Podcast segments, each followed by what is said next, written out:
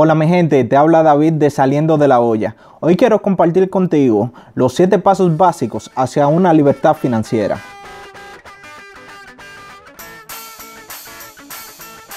Primero, ahorra por lo menos mil dólares de fondo de emergencia. Este paso puede tomar algunas semanas como algunos meses. Recuerda, como el nombre lo dice, esto es exclusivamente para emergencias. Alguien puede chocarte, la pérdida de un empleo, la pérdida de un ser querido.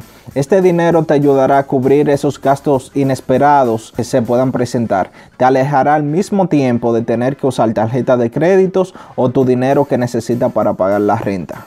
Número 2. Empieza a pagar la deuda desde la más pequeña hasta la más grande. Esto se le conoce como la bola de nieve.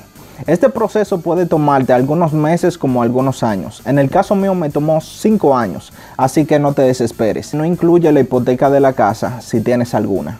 Número 3. Aquí vamos a trabajar en un fondo de emergencia pero en esteroides. La idea es que puedas ahorrar de 3 a 6 meses de fondo de emergencia.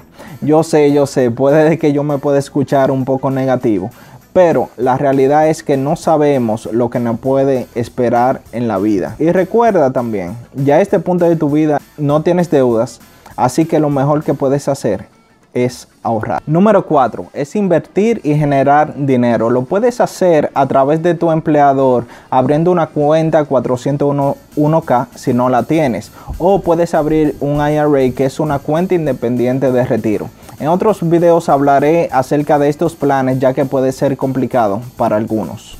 Número 5. Empieza a invertir en la educación de tus niños aun cuando son chiquitos. Lo puedes hacer a través del plan 529 que ayuda a pagar en un futuro la educación de tus hijos. Si ellos deciden no ir a la universidad, siempre tendrás la opción de sacar tu dinero. Número 6. Empieza a pagar la hipoteca de tu casa lo más pronto posible. No hay nada mejor que tener paz mental de no deberle nada a nadie. Número 7 y último, aunque para mí siempre ha sido el primero, y es ayudar y bendecir la vida de otros. Esto puede ser a través de donaciones, como un mentor, puede ser ayudando a tu comunidad. En fin, la idea es que puedas dar un poco de lo que has aprendido que puedas dar a tu comunidad, a tu familia, a tus hijos, a tus amigos, cualquier cosa que sea de bendición y pueda añadir valor a la vida de ellos. Hasta aquí mi gente, en otros videos hablaré más detalles de cada uno de estos pasos. Quiero que te suscribas ahora mismo, que comentes, que des sugerencias de otros temas que quisieras ver para una próxima ocasión. Bless.